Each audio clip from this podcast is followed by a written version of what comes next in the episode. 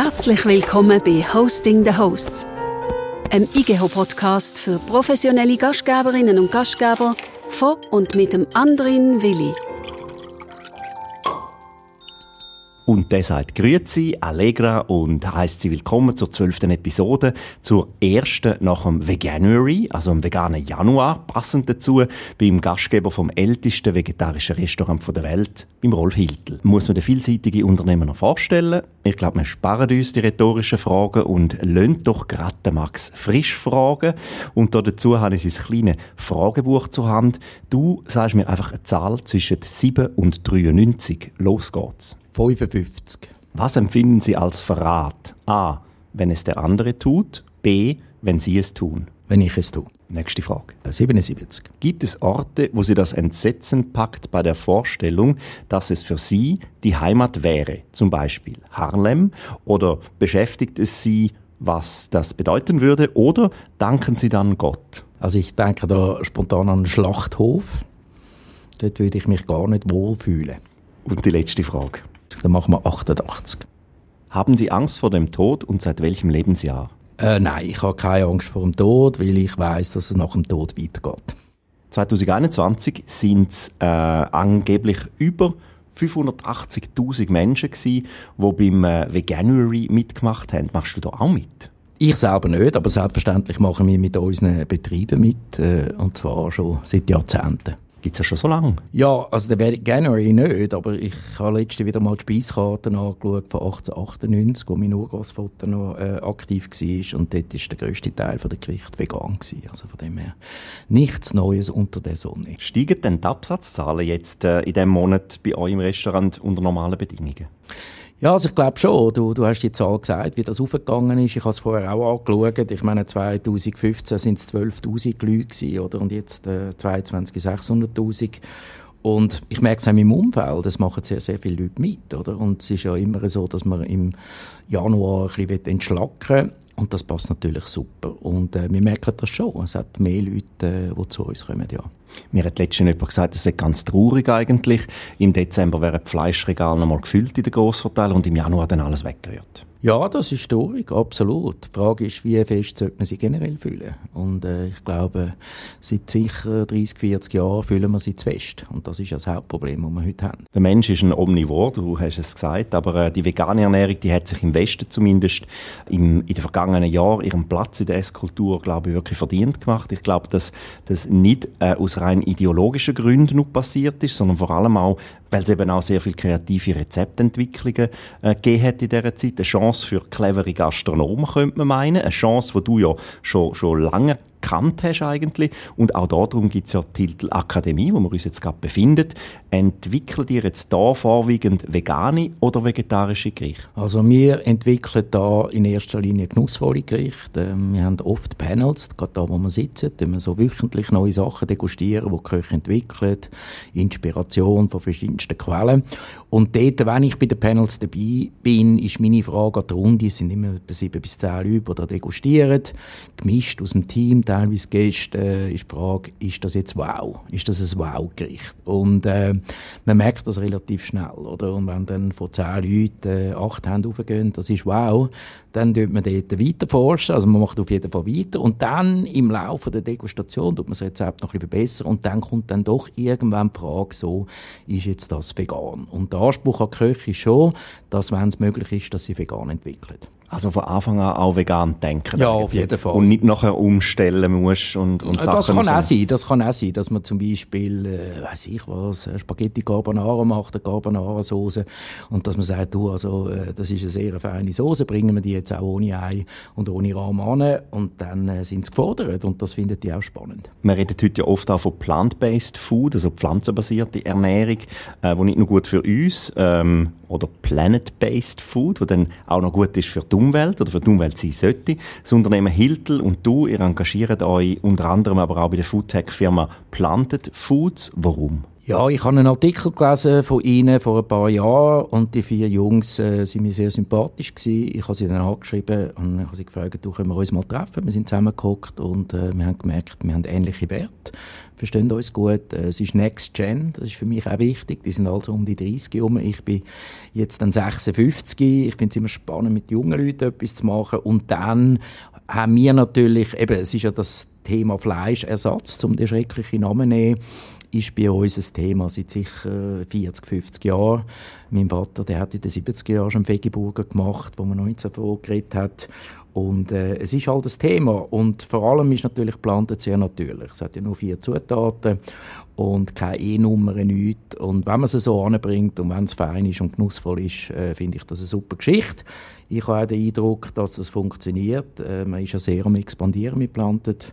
Wir haben gerade morgen VR-Sitzung in Berlin, wie wir den deutschen Markt erobern Also etwas sehr Spannendes. Technologisch hochprozessierte Lebensmittel sind für mich immer ein bisschen suspekt. Äh, warum versucht oder warum muss man eigentlich so zwanghaft versuchen, Fleisch oder Fisch zu imitieren? Ja, das ist sehr eine gute Frage, Andrin. Und äh, die stelle ich mir ehrlich gesagt auch, aber es hat mit Traditionen zu tun. Mir hat letztes Mal jemand auf einem Panel gesagt, dass Traditionen bei uns Menschen über sieben Generationen vererbt werden, oder? Und wenn jetzt sein Ur-Ur-Urgroßvater gerne Bratwürste gehabt hat, dann ist es gut möglich, dass du die auch gerne hast.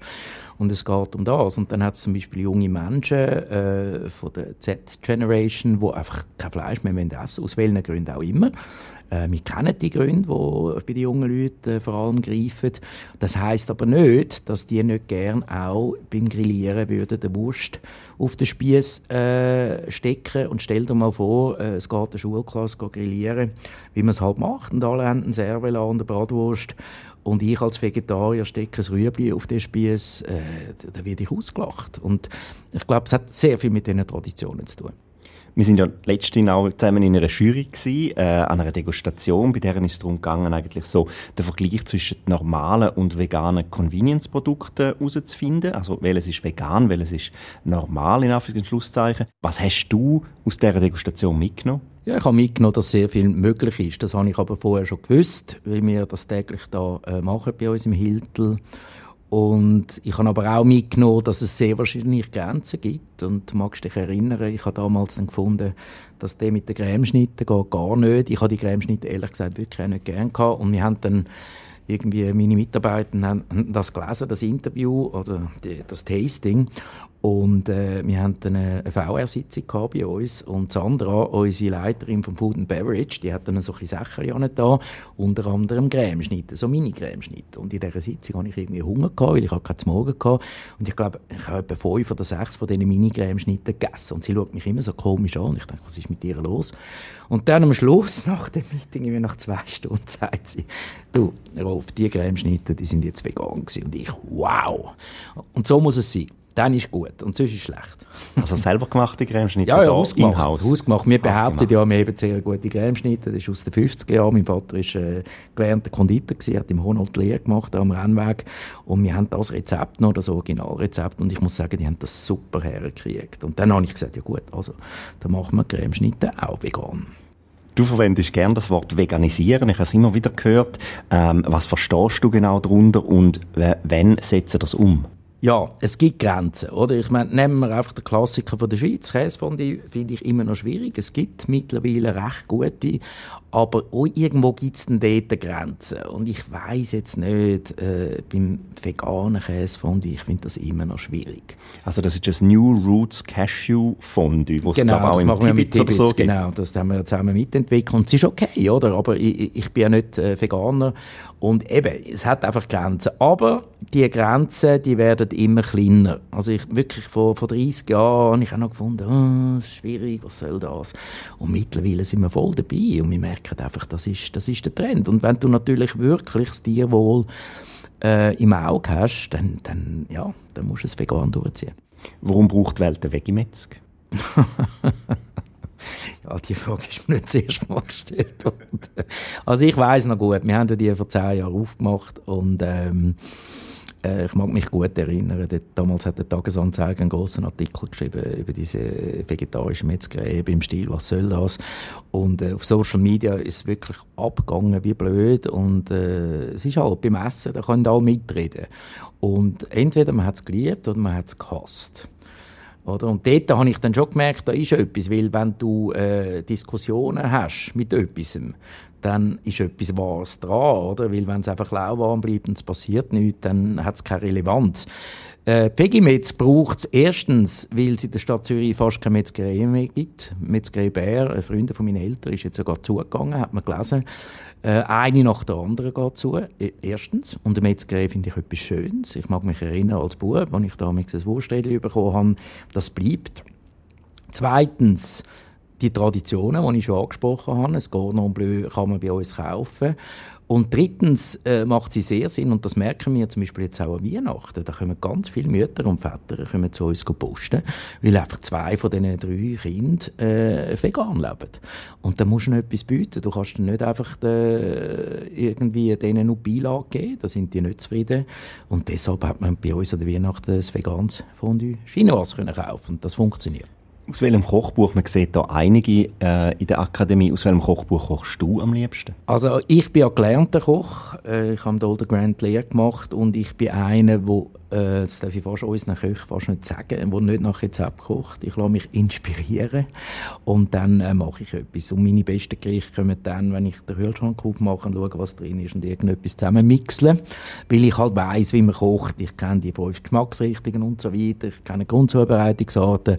Das ist meine Art von Kochen. Aber ich verstehe sehr gut, wenn Leute, die das nicht gelernt haben, genau nach einem Kochbuch kochen. Was bedeutet gesunde Ernährung für dich?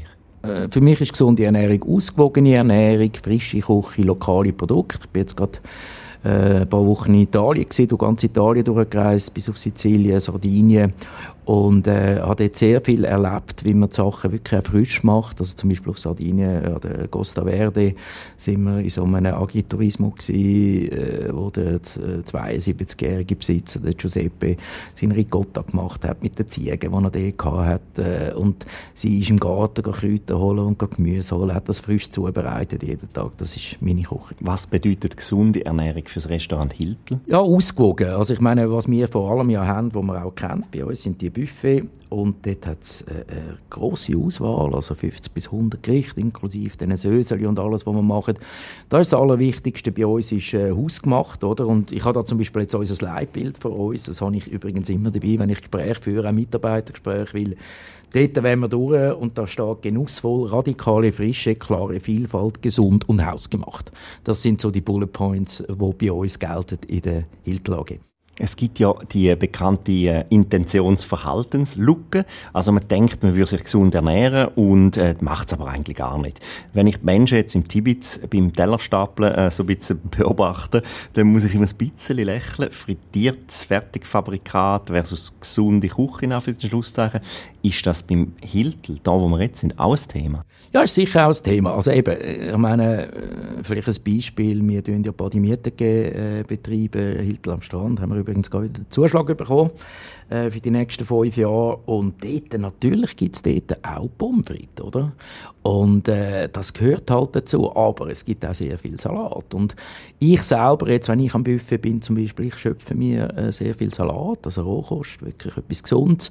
Aber es ist sehr gut möglich, dass ich am Schluss noch so ein Jalapeno drauf tue, mit Erbsen Guacamole esse. Und jetzt das Jalapeno, das ist jetzt nicht wahnsinnig gesund. Das ist so. Aber ich meine, nur gesund, dann sind wir wieder bei den Körnli-Picker. Und umgekehrt, wenn jetzt nur ungesund würdest machen, dann wärst du bei einer Fastfood-Kette. Genau, das ist so. Und da kann man halt wählen. Und ich glaube, das ist schon auch der Vorteil von unserem Buffet. Äh, man kann wirklich nehmen, was man will. Und ich meine, ich beobachte das natürlich sehr oft.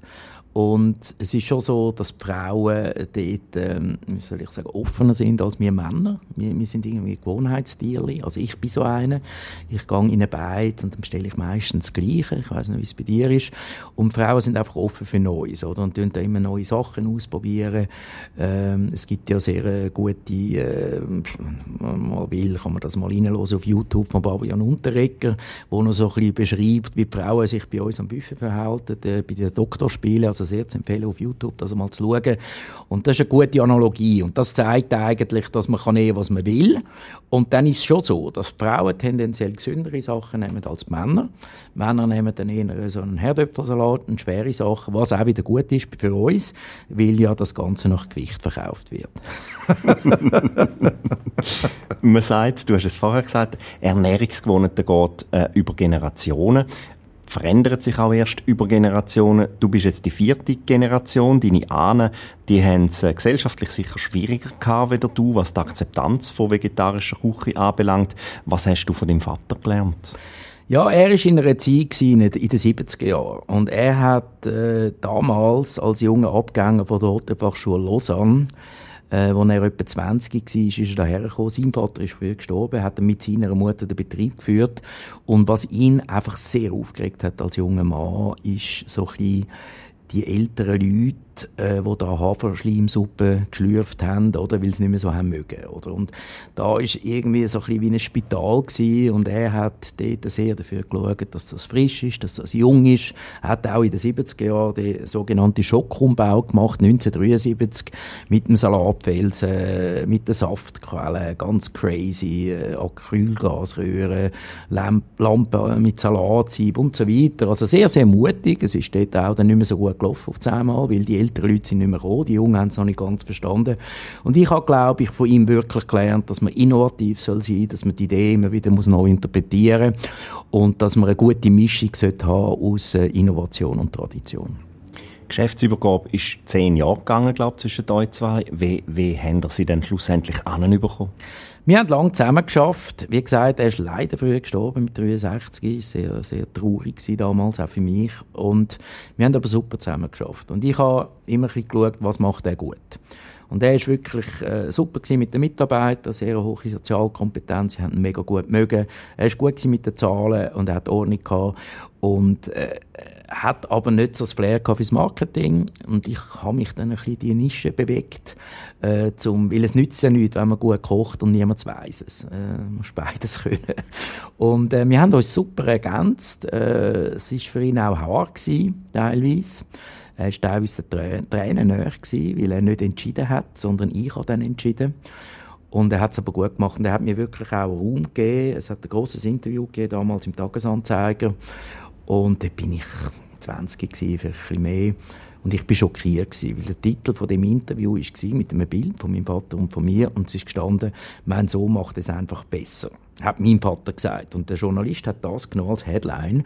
Und ich so zu ihm, das stimmt doch nicht. Das ist so ein Shit, oder? Und ich weiß schon, wieso er das gemacht hat. Er hat das einfach gemacht, um mir Schub zu geben. Und ich habe auch drei Kinder, oder? Und ich versuche mich wirklich auch so zu verhalten. Und ich habe Freude, die Älteste schafft mit seit zwei Jahren.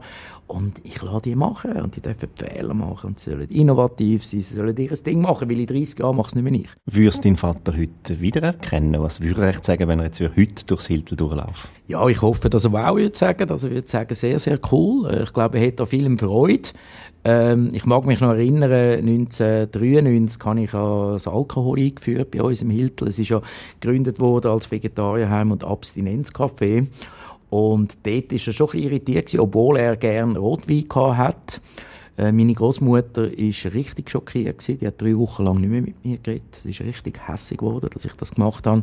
Und er hat dann gefunden, ja, äh, wenn jemand ein Gläschen Wein will, kannst du das ja bringen, musst es einfach nicht auf die Karte schreiben. So haben wir dann den Einstieg geschafft. Heute haben wir 30 Wein im Offenausschank und im Club, wir haben ja zehn Jahre sogar einen Club gehabt, hat es auch die grossen Grey Goose Flaschen gegeben und das ist alles vegan, also von dem her voll okay. Ich glaube, er hätte Freude, wenn er würde sehen, was daraus geworden ist. Du hast gegen den Willen von deinem Vater eben eigentlich angefangen mit dem, mit dem Alkoholverkauf. Äh, was würdest du jetzt machen, wenn dein jüngster Sohn, wo der Theo, wo jetzt glaube Fußballer oder du hast mal gesagt Formel 1 Fahrer oder oder Hiltelchef will werden? Ja, also äh, entweder Formel 1 Fahrer, Fußballer oder Hiltelchef, also die dritte Option hat er damals gesagt. Ja. Oder Hiltelchef. Wenn jetzt der würde sagen, du Papi, äh, ich glaube, dass der Hamburger, der klassische Hamburger mit Fleisch, der kommt wieder zurück. Wir müssen den auf die Karte nehmen. Ja, da hätte ich ein Problem. Da hätte ich ein Problem. Ich meine eben, Vegetarierheim, Abstinenzcafé, es ist schon zuerst Vegetarierheim. Und ich glaube, ich würde ihm einfach sagen, schau Theo, wenn du wirklich sicher bist, dass es gut ist, dann tu mal unsere Leute noch ein bisschen fragen, tu mal wirklich, äh, fragen auch noch, mach eine Umfrage bei den Gästen ich sage dir einfach, es wäre nicht clever. Weil wir haben ja heute einen Guinness-Eintrag als ältestes vegetarisches Restaurant der Welt, hast ja du gesagt. Und da würde ich sagen, Theo, das, das ist jetzt einfach dumm. Das ist wie, äh, wenn einer mega bekannt ist für Steaks und äh, äh, er macht ausschließlich Gemüse. Also, ich glaube, es wäre einfach nicht clever. Was ratest du generell jetzt jungen Entrepreneuren, so, die das Gastrogeschäft von ihren Eltern übernehmen sollen in Sachen Generationenwechsel? Ja, es ist ähm, sehr, sehr komplex. Sehr komplex. Also wirklich. Ich bin jetzt, wie gesagt, ich bin jetzt 56. Und mit 50 habe ich mir angefangen zu überlegen, wie kann ich es weitergeben. Ich habe jetzt fünf Jahre daran geschafft, kann es jetzt übergeben. Ich bin operativ nicht mehr verantwortlich. Und das ist gut. Das sind drei äh, Co-Geschäftsführer, die es machen. Der eine ist knapp 30. Und äh, ich glaube, man muss einfach langfristig vorbereiten, erstens. Und, und es ist vor allem beim, beim aktuellen Chef. Es ist nicht bei den Jungen, es ist das Verhalten vom Vater oder von der Mutter. Und wie gesagt, ähm, nicht meinen, man macht alles besser. Ich, ich glaube heute nicht, dass ich es besser mache als meine Kinder. Sie werden das anders machen, wenn sie es dann wenn machen. Sie dürfen auch frei wählen, das ist mir auch wichtig. Ich würde niemals ein Kind zwingen. Es gibt genug Beispiele von, von Leben, die zerstört werden, weil man in einen Familienbetrieb rein muss, wo man gar nicht will oder nicht kann. Sie müssen wählen, unbedingt wählen und sie müssen können. Und dann glaube ich, für die Jungen ist es auch wichtig, dass sie auch respektieren, was die Generation vor ihnen gemacht hat. Also zum Vegetarisch sagen, die Wurzeln darf man nicht ausreißen. Ich habe das auch nie gemacht. Ich habe die Tradition immer gewahrt. Man sieht es auch da, da ist das Bild von Ambrosius mit der Martha, mit seiner Frau. Ähm, ich, ich, ich, ich habe grosse Achtung vor dem, was unsere Vorfahren gemacht haben. Und gleichzeitig müssen es die Jungen noch interpretieren. Und wenn es jetzt wirklich so wäre, wie du vorher gesagt hast, mit dem Fleischhamburger, dass der drauf muss, äh, ja, ich, ich hätte grausam Mühe, aber irgendwie würde, müsste ich es halt dann akzeptieren, wenn sie es so wollen.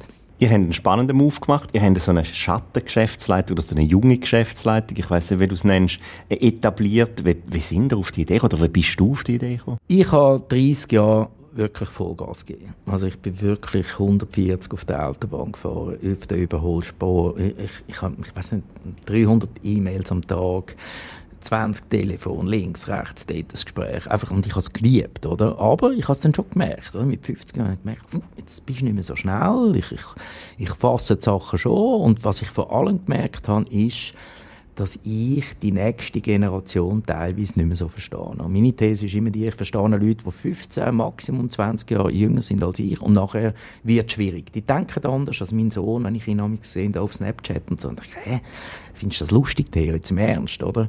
Äh, es, ist einfach, es ist einfach anders, oder? Und deshalb äh, ist es, glaube ich, schon wichtig, dass man die wirklich machen lässt, ja. Mhm. Du hast aus 80 Mitarbeitern eine Firma formiert, die heute 250 Mitarbeitende hat. Denkst du, dass es für deine Kinder noch schwieriger wird zum Einsteigen, wie das es für dich war? Ja, ich denke schon. Es, es kommt darauf an, wie man es anschaut. Also, damals war es eine Einzelfirma, gewesen, wo ich es übernehmen durfte. Der Vater hat es mir übergeben. Die Schwester ist ausgezahlt worden. So ein bisschen wie bei den Bauern. Und heute ist es halt eine Aktiengesellschaft, oder? Das Rechtsvolumen, äh, wie, du gesagt, wie du sagst, 250 Leute, viel Gäste, viel Betriebe. Es ist komplexer geworden.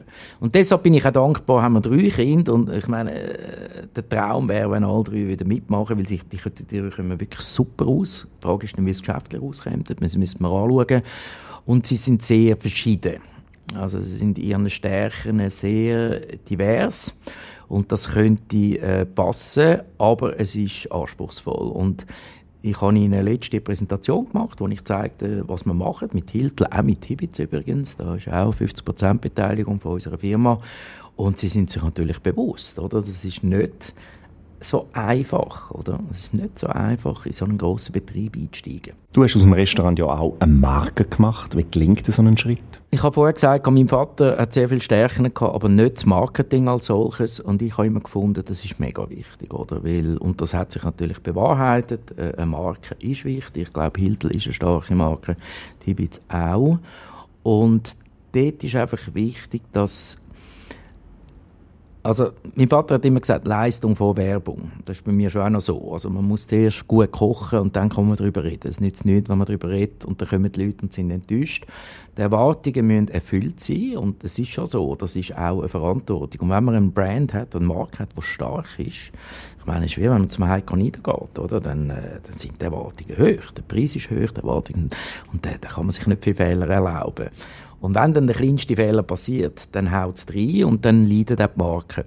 Und äh, das ist mir extrem wichtig, dass wir vor allem auf unsere Gäste hören. Wir haben sehr gutes äh, Guest Relations, wirklich, das ist immer gut. Also wenn du jetzt zu uns kommst und irgendetwas ist nicht okay und du äußerst das beim Mitarbeiter oder über ein Mail, über ein Feedback-Formular, dann reagieren wir wirklich. Wir wollen wirklich herausfinden, was ist nicht gut gewesen und das nehmen wir sehr, sehr ernst. Und ich glaube, wenn man das 30 Jahre lang äh, konsequent macht, die Gäste ernst nehmen, wenn sie ein Issue haben, dass man wirklich darauf eingeht und auf sie lässt, ich glaube, dann kann eine Marke stark werden. Welches sind heute eure Hauptstammbeine?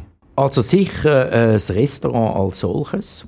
Das ist das Wichtigste mit dem Buffet, mit dem Verkauf nach Gewicht. Das ist auch damals etwas, was wir vor 20 Jahren ins Tibiz reingenommen haben. In damaligen Business Case hat man dort angepasst.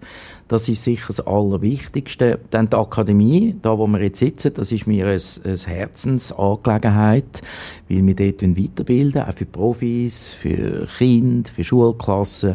Und wo wirklich, ich glaube, da sind wir ein, ein Mind-Opener, gerade für Profiköche. Äh, zum Beispiel die SV-Gruppe, die dort alle 300 Küchenchefs bei uns durchschliessen äh, weil halt Kochlehre in der Schweiz, das ist immer noch sehr fleischlastig. Und ich glaube, wir decken dort Nischen ab, äh, wo, wo immer mehr kommt.